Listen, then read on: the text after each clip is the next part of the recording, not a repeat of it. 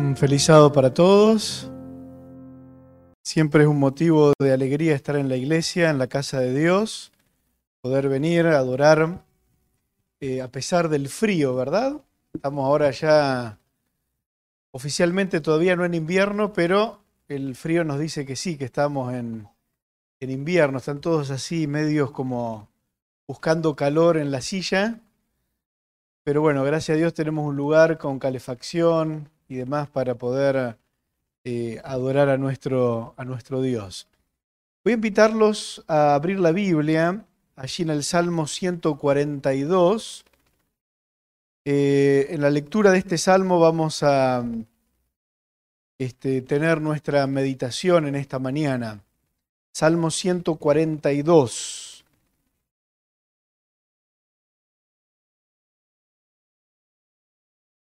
Dice la Biblia allí, con mi voz clamaré a Jehová, con mi voz pediré a Jehová misericordia. Delante de él expondré mi queja, delante de él manifestaré mi angustia. Cuando mi espíritu se angustiaba dentro de mí, tú conociste mi senda, en el camino en que andaba me escondieron lazo. Mira mi diestra y observa, pues no hay quien me quiera conocer, no tengo refugio, ni hay quien cuide de mi vida. Clamé a ti, oh Jehová, dije, tú eres mi esperanza y mi porción en la tierra de los vivientes. Escucha mi clamor porque estoy muy afligido. Líbrame de los que me persiguen porque son más fuertes que yo. Saca mi alma de la cárcel, de la cárcel para que alabe tu nombre. Me rodearán los justos porque tú me serás propicio. Eh, si ustedes leen ahí el subtítulo, dicen que este es un salmo de David, que él lo escribió cuando estaba en la cueva. No sé cuántos de ustedes han vivido en una cueva. Capaz cuando uno es adolescente, los padres le dicen al adolescente andate a tu cueva, ¿no? Porque a veces la pieza de algún adolescente parece una cueva por cómo están las cosas amontonadas en ese lugar.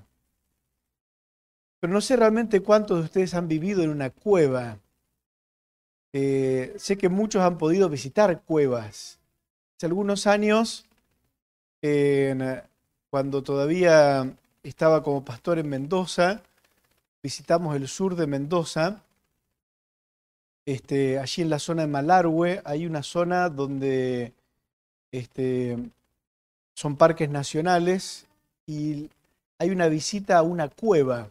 hay un sector de rocas, tipo una pequeña montaña donde, uno sube y encuentra este, cavernas donde uno se puede meter. Pero hay un cartel que dice está prohibido meterse en las cavernas porque uno se puede perder en esas cavernas. Hay una donde uno contrata un guía y le hacen un recorrido por la caverna. Y algo muy interesante que cuando entramos a la caverna, tenemos que estar 10 minutos sentados en la caverna hasta que nos acostumbremos a la oscuridad. Porque eso es más o menos lo que tarda el ojo humano hasta poder comenzar a ver algo en la oscuridad. Es tan oscuro de que uno no ve nada. Entonces uno entra con el guía, 10 minutos sentados ahí, él nos va hablando eh, algunas pequeñas cosas para darnos tranquilidad porque uno no ve nada, hasta que más o menos después de 10 minutos uno comienza a distinguir sombras, nada más. En ese momento ahí uno prende unas linternas que te dan y uno comienza todo un recorrido por las cavernas, uno entra a bajar lo que sería la profundidad de la montaña, varias vueltas, no es apto para claustrofóbicos, porque en todo el recorrido uno no ve la luz del sol y va pasando por lugares realmente muy pequeños. Cuando leí este salmo me acordaba de esa visita a la caverna, de cuando David escribe este salmo y él está en la cueva ahí en la montaña también. No es un lugar apto para la vida humana. pero por mucho tiempo David tuvo que vivir en esos lugares. Es más, si dejemos marcado ahí en el Salmo 142 porque vamos a volver, pero vayamos a Primera de Samuel, el capítulo 22, y vamos a leer allí qué es lo que dice la Biblia sobre lo que le estaba pasando a David. Eh, capítulo 22, vamos a leer a partir del versículo 1. Dice, yéndose David de allí, huyó a la cueva de Adulam, y cuando sus hermanos y toda la casa de su padre lo supieron, vinieron a, a él, y se juntaron con él todos los afligidos y todo, todo el que estaba endeudado y todos los que hallaban en amargura de, se hallaban en amargura de espíritu, y fue hecho jefe de ellos, y tuvo consigo como cuatrocientos hombres. Y fue, y se fue David de Alía Mispa de Moab, y dijo al rey de Moab, yo te ruego que mi padre y mi madre estén con vosotros, hasta que sepa lo que Dios hará de mí. No sé si ustedes eh, nota el contexto del salmo que estamos leyendo, que hemos leído. No era el mejor momento de la vida de David. David había sido ungido como rey de Israel. Quizás uno podría pensar uno de los más grandes honores que una persona podía recibir, ser ungido como el rey. Pero a partir de que fue ungido como rey, le vinieron a David un montón de problemas. Varios años tuvo que estar huyendo de la presencia de Saúl porque Saúl lo buscaba para matar. Ahora, fíjense, y vamos a releer ahí el versículo 2, la descripción de la gente con la que se asocia David a partir de ese momento. Dice, y se juntaron con él todos ¿Quiénes dice? Los afligidos. Qué buena compañía, ¿no? Uno buscando ánimo, todos los que están afligidos. Después dice, todo el que estaba como. No había un peso, no había nada. ¿Y qué más dice? Y todos los que tenían como el espíritu. Qué buena compañía, ¿verdad? Juntate con estos, que con estos vas a andar bien. Dice que eran unos 400 hombres amargados de espíritus, endeudados, afligidos, los que se juntaron y que durante varios años estuvieron con David dando vuelta por el desierto, por las cuevas. Es en ese contexto, y ahora volvemos hacia el capítulo 142 de Salmos, donde David escribe eh, esta poesía, este canto como son los salmos. Y es en ese contexto donde David dice, este, allí en el versículo 2, delante de él expondré qué cosa. ¿Tenía razón David para quejarse? ¿Tenía razones David para quejarse? ¿Cuántos de los que están aquí se consideran quejosos? Bueno, me voy, ¿eh? porque si no hay ningún quejoso, cerramos acá el, el culto. Este sermón no es para ustedes. ¿ah? Muy bien, hay algunos que ahora se animan a levantar la mano.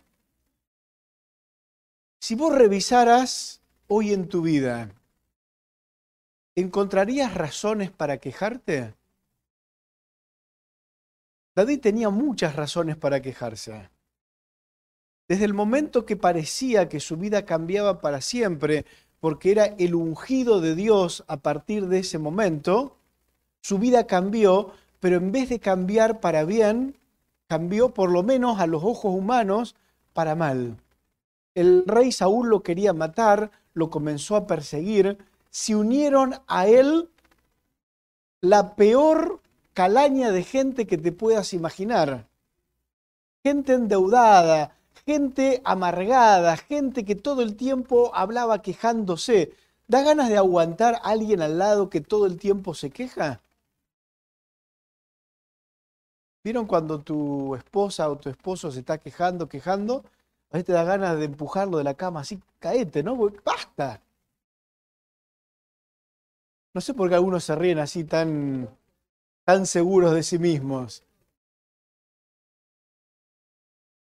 Pero vieron que uno no quiere la compañía de alguien que te haga más pesada la vida, más triste la vida. Ya de por sí la vida es triste, ya de por sí la vida tiene muchos sinsabores para juntarte con alguien que te lo esté continuamente ¿qué? recordando y haciendo más pesada todavía. Y esa es la gente que se juntó con, con David. Mi queja, Señor, esta es mi queja. Ahora, hay algo importante en el Salmo que David nos recuerda. David está en el más profundo de los pozos emocionales, porque la vida es así. Por más fuerte que uno sea, por más confiado de Dios que uno sea, por más asistente a la iglesia que uno sea, cuando la vida, la vida golpea y golpea en serio, el espíritu se amarga. Y el dolor se hace tan fuerte que es muy difícil decirle a Dios, decirle a la gente, yo estoy feliz. Soy una persona que disfruta de la vida. Porque a veces, en esa espiral de la vida que a veces entramos, como le sucedió a David, es tan grande el pesar que lo único que tengo para presentar es una queja. Y en ese sentido, todos somos quejosos, porque todos tenemos una queja para presentar a nuestro Dios. Y en esta mañana, esta idea de presentar nuestra queja, porque venimos de una época difícil para todos, sumada para las cuestiones personales, particulares de cada uno. Y seguramente en nuestro corazón, en nuestra mente, hay quejas para presentarle a nuestro Dios. Esta semana estuve hablando con alguien que antes de la pandemia era una persona con mucha fuerza.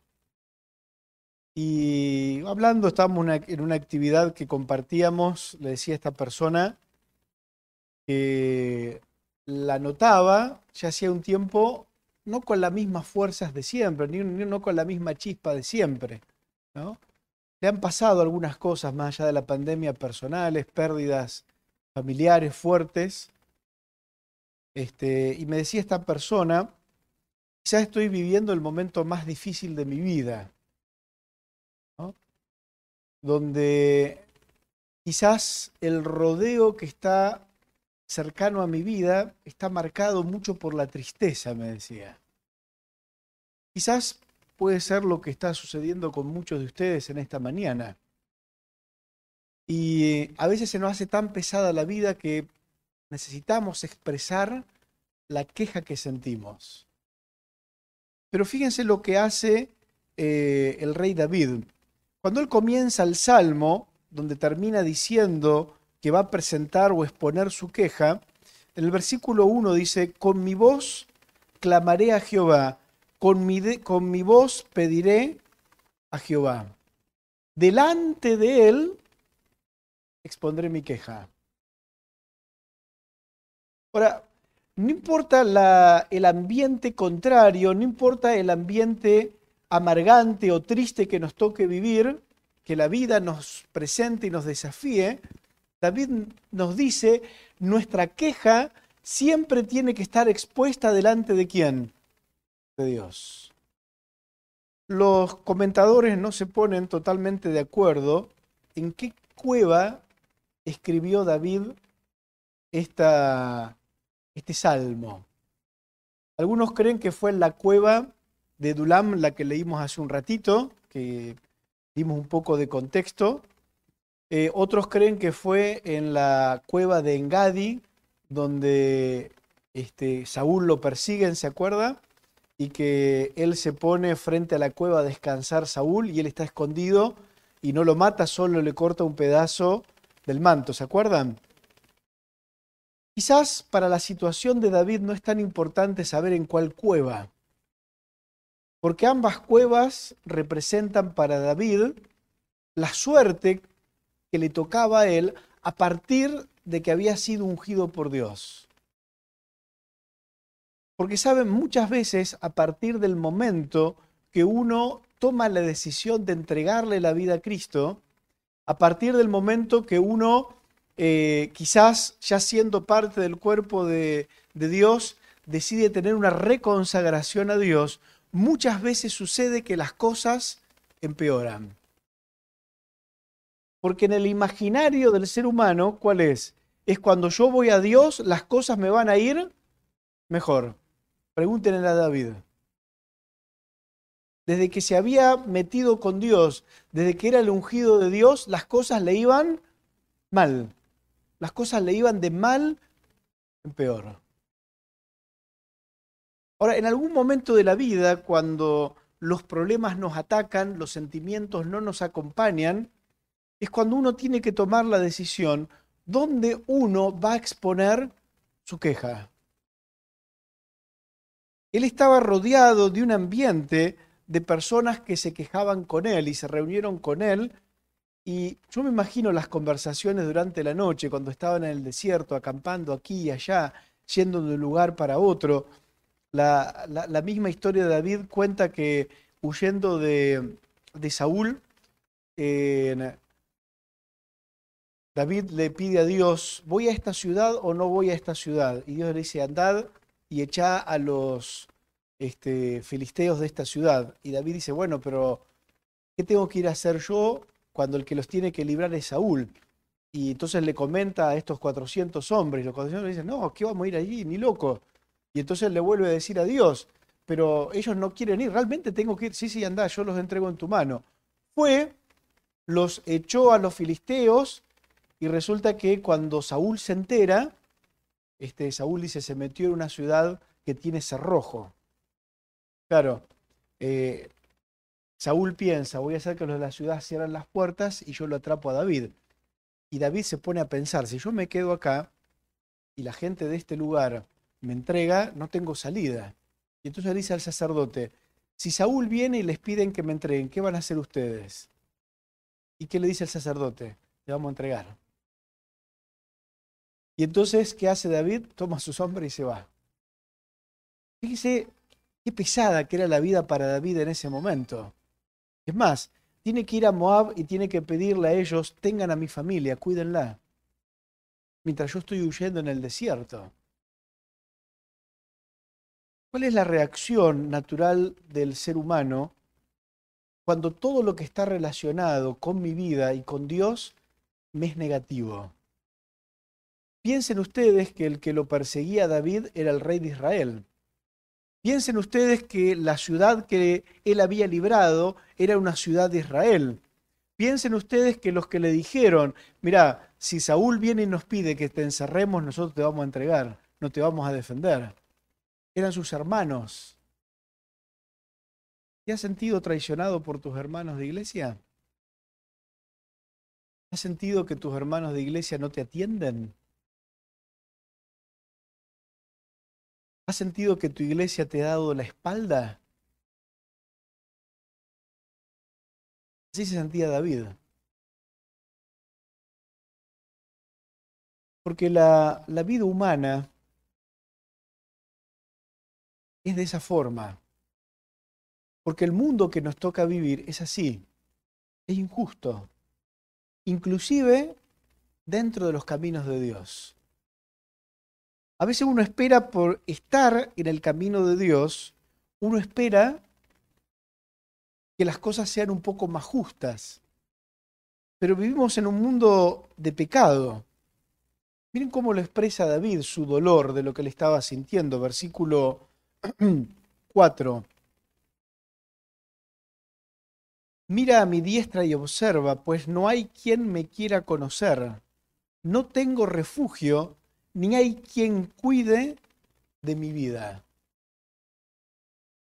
Ni en su propia tierra David se sentía seguro, ni sus propios hermanos, a quien él alguna vez había libertado, lo cuidaban. Es más, más de una vez en estos años que él era perseguido, él se tuvo que refugiar en este, pueblos ajenos al pueblo de Israel.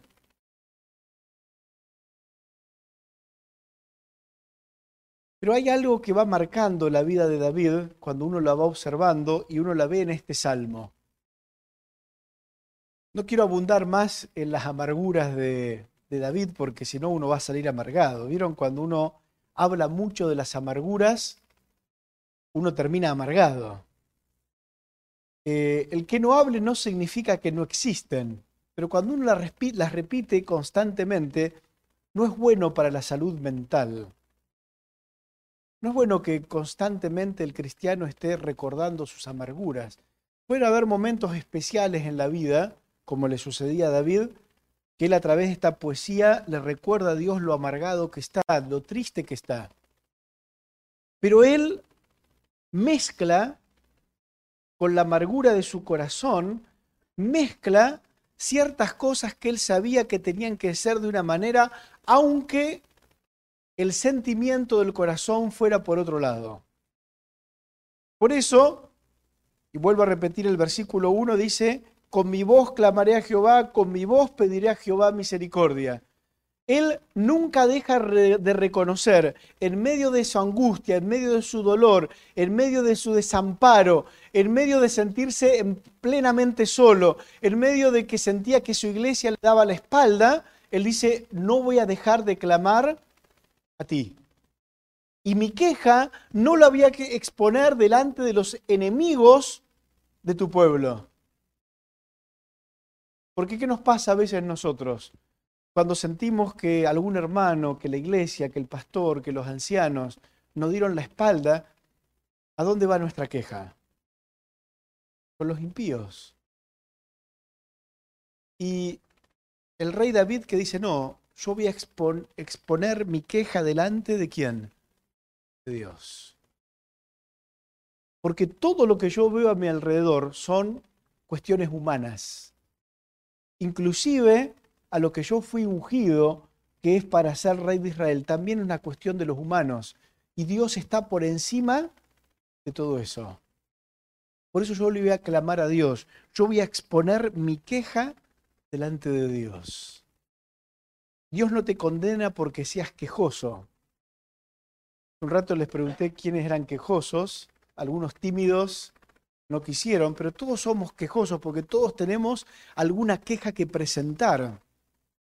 Pero el quejoso malo o el quejoso que no debería ser es el quejoso que se queja con el compañero de al lado, con el esposo, con la esposa, con el hermano de iglesia, que a veces queremos esquivar la compañía de un hermano, sí, pues ya me va a hablar y ya se va a comenzar a quejar. Dios no me dice que no tenga quejas. Dios no me dice que no presentes mi queja. Lo que Dios me dice es que mi queja tiene que ser presentada ¿dónde? Delante de Dios, no con otro ser humano. Porque mi queja lo único que hace es traer qué cosa? Desánimo a la vida del pueblo de Dios.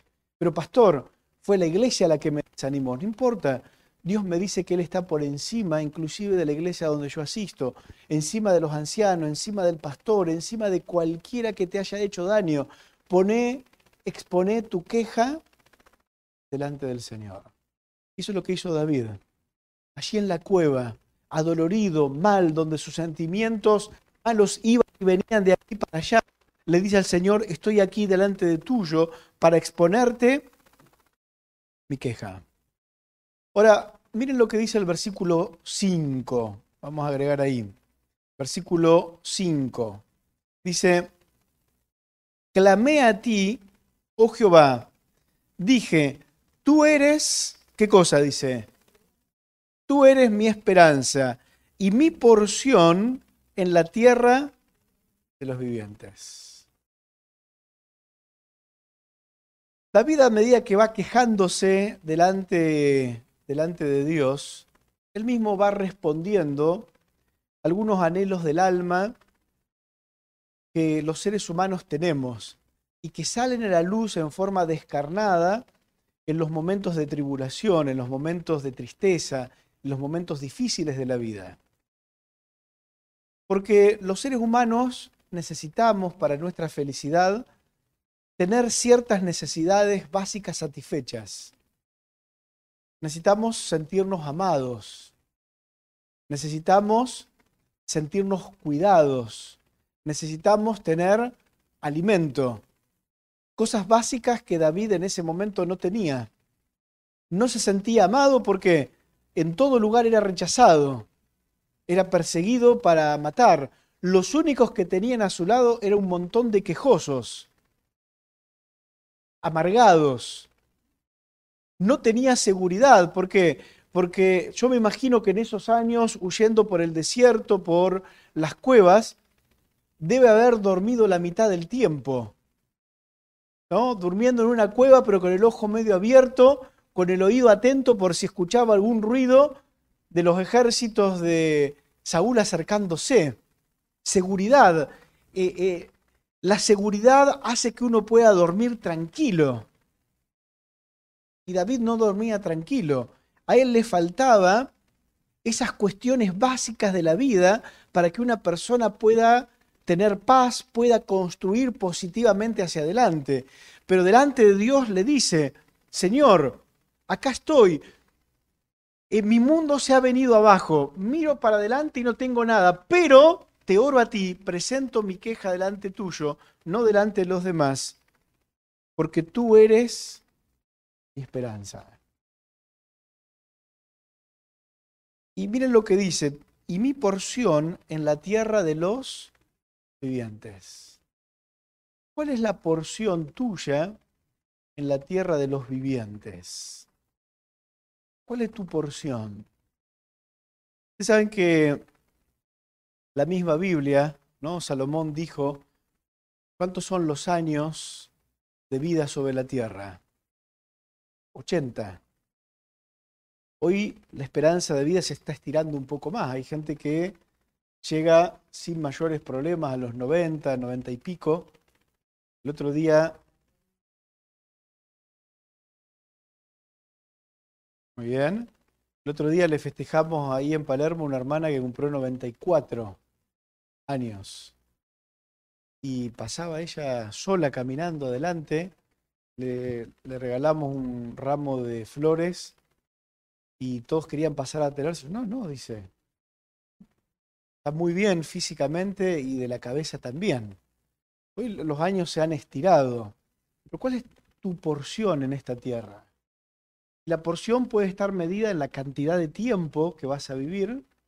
Tu porción puede estar medida en lo que tenés. Tu porción puede estar medida en la calidad de vida que tenés. ¿Cuál es la porción de vida que vos tenés? según la lección que hagas, es la porción de vida que vos vas, que vos vas a tener. Ahora, la porción de vida, David le dice a Dios, es la que tú me das. Eso es lo que reconoce David. Yo he puesto en ti mi esperanza, dice, porque tú me das la porción de vida que yo tengo aquí para vivir. ¿Y cómo entiende Dios la porción de vida que Él nos da? Miren, Vamos a buscar allí en Daniel capítulo 12. Vamos a dejar marcado aquí el salmo porque vamos a volver en un ratito.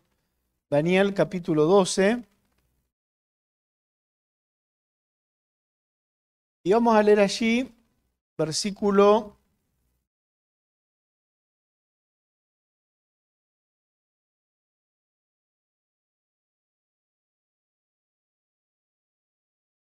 8,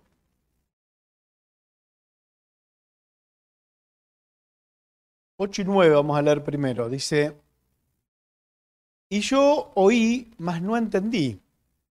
Y dije, Señor mío, ¿cuándo será el fin de estas cosas? Él respondió, anda Daniel, pues estas palabras están cerradas y selladas hasta el tiempo del fin. Yo me pregunto en esta mañana, ¿cuántas cosas hay en esta vida? Y cuando hablo de esta vida, no hablo de la vida en general. ¿Cuántas hay cosas de tu vida, de lo que te ha pasado, de tu camino en esta vida que no entendés? ¿Cuántas, cuántas cosas hay en el devenir de tus días, de esta porción que Dios te ha dado, que no entendés? Desde el día que le entregaste la vida a Cristo, desde el día que Dios tocó tu corazón, que torció el camino en tu vida, ¿cuántas cosas han pasado que no entendés? El profeta Daniel no es la primera vez que no entiende.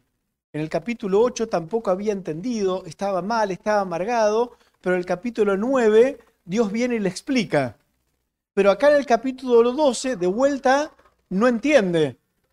Y Dios le tiene que decir a Daniel, eh, no vas a entender, porque esto es para el tiempo del fin, no es para vos. No lo vas a entender, pero Señor, yo quiero saber. ¿Por qué vos me metés en este camino y resulta que vivo cosas que no entiendo? Pero no es para que entiendas, pero Señor, vos me metiste acá. Y fíjense lo que dice versículo este, 13.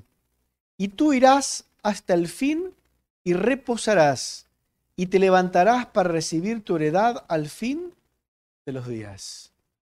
¿Qué le estaba diciendo Dios a Daniel?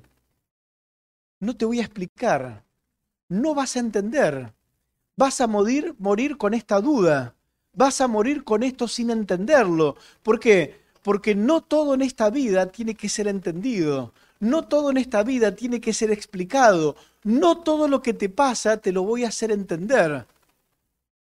Pero tranquilo, yo te doy la porción de este tiempo que te toca vivir. Porque es solamente una porción, no es toda tu vida. Es solamente una porción. Los 80 años, 90 años, el tiempo que te toque vivir en este mundo es solamente una porción de lo que yo tengo pensado para tu vida. Porque tú, Daniel, le dice, vas a reposar, pero al final de los tiempos, ¿qué va a pasar? Te vas a volver a levantar. Porque esto que estás viviendo acá, en este paréntesis que el pecado ha hecho, es solamente una porción. Y a veces vivimos como que la porción de este mundo lo fuera todo. A veces nos amargamos porque creemos que la porción de esta tierra lo es todo. Y por eso nos peleamos con la gente querida, con la familia, con la iglesia. Porque vivir entre medio de tantos pecadores trae problemas y nos peleamos a muerte como que la porción que nos toca ahora es todo y nos olvidamos que para Dios esto es solamente un pedazo nada más. La eternidad está puesta delante de nosotros para que la podamos vivir con Dios. Por eso, aunque no entendamos como le pasaba a David, Señor, no entiendo, estoy aquí, pero mi queja, lo único que he entendido es que mi queja no tiene que ser para la gente. Mi queja es solamente para ser presentada delante tuyo. Porque si yo salgo al mundo a buscar respuesta, me amargo. Si yo salgo al mundo para que mi porción sea mejor de lo que es ahora, no voy a encontrar respuesta posible. Por eso, mi esperanza la puse en ti. Porque tú tienes la porción que es para mí. Y mis hermanos, la porción que Dios tiene para vos es mucho más que la angustia, la aflicción y el dolor que hoy te toca vivir.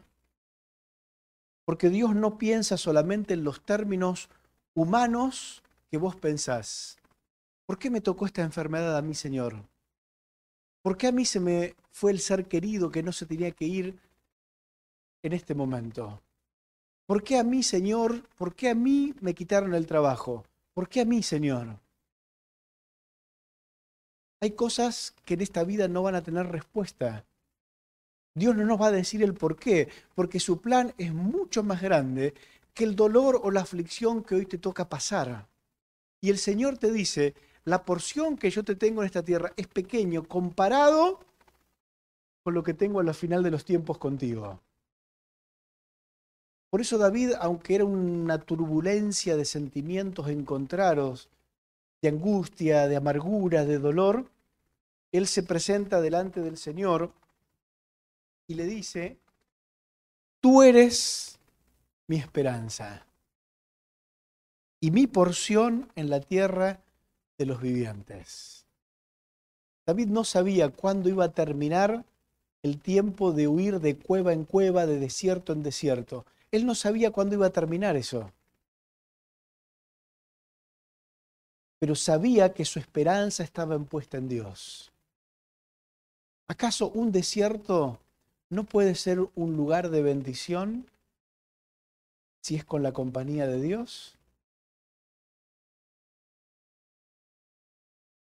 ¿Quién podía haber escrito palabras que estamos leyendo ahora y quizás no estamos sumando otros, otros textos para mostrar que en medio de lo más terrible que puede pasar en la vida, Dios promete estar con nosotros para hacer que esta porción de la vida es corta comparado con la vida que tendremos cuando Cristo venga, siempre vale la pena vivirla con Dios. Un ejemplo más. Vayamos a Josué capítulo 1. Josué capítulo 1.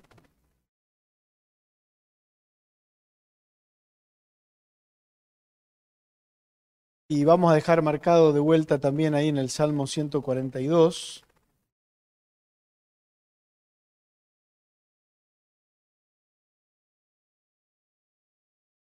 Vamos a buscar allí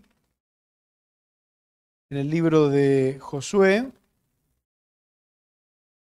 el capítulo 1.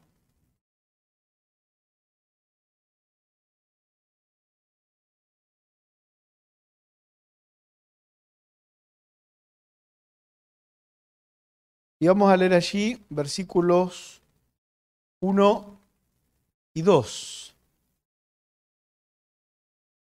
Dice, aconteció después de la muerte de Moisés, siervo de Jehová, que Jehová habló a Josué hijo de Num, servidor de Moisés, diciendo, mi siervo Moisés ha muerto. Ahora pues, levántate y pasa este Jordán, tú y todo este pueblo, a la tierra que yo les doy a los hijos de Israel. ¿Les hubiera gustado ser Josué?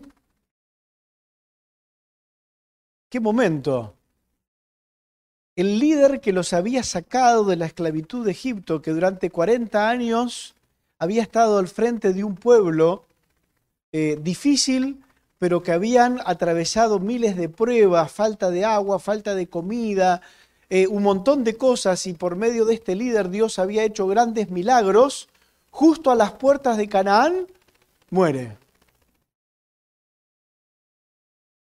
Y Dios sin mucho protocolo, sin mucha vuelta, lo mira a Josué y le dice, anda, ponete al frente del pueblo y metelo adentro. Porque para Dios, lo que nosotros pensamos que es algo terrible, Dios es algo totalmente manejable.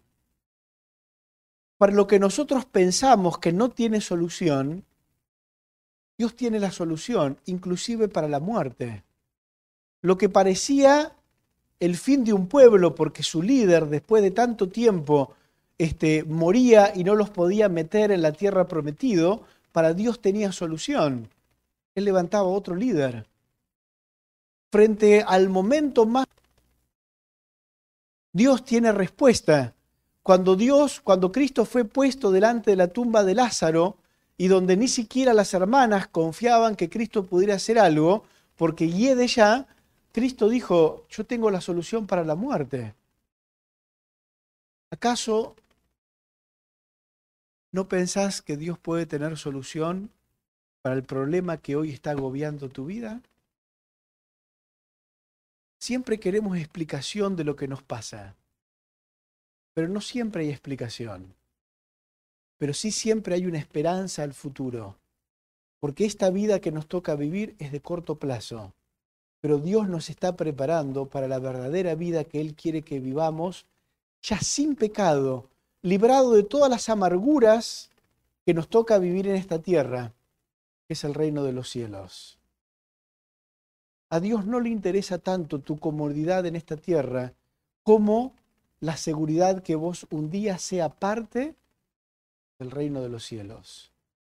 ¿Dónde está tu esperanza? Y si volvemos ahí al Salmo 142, quiero ir terminando con esto.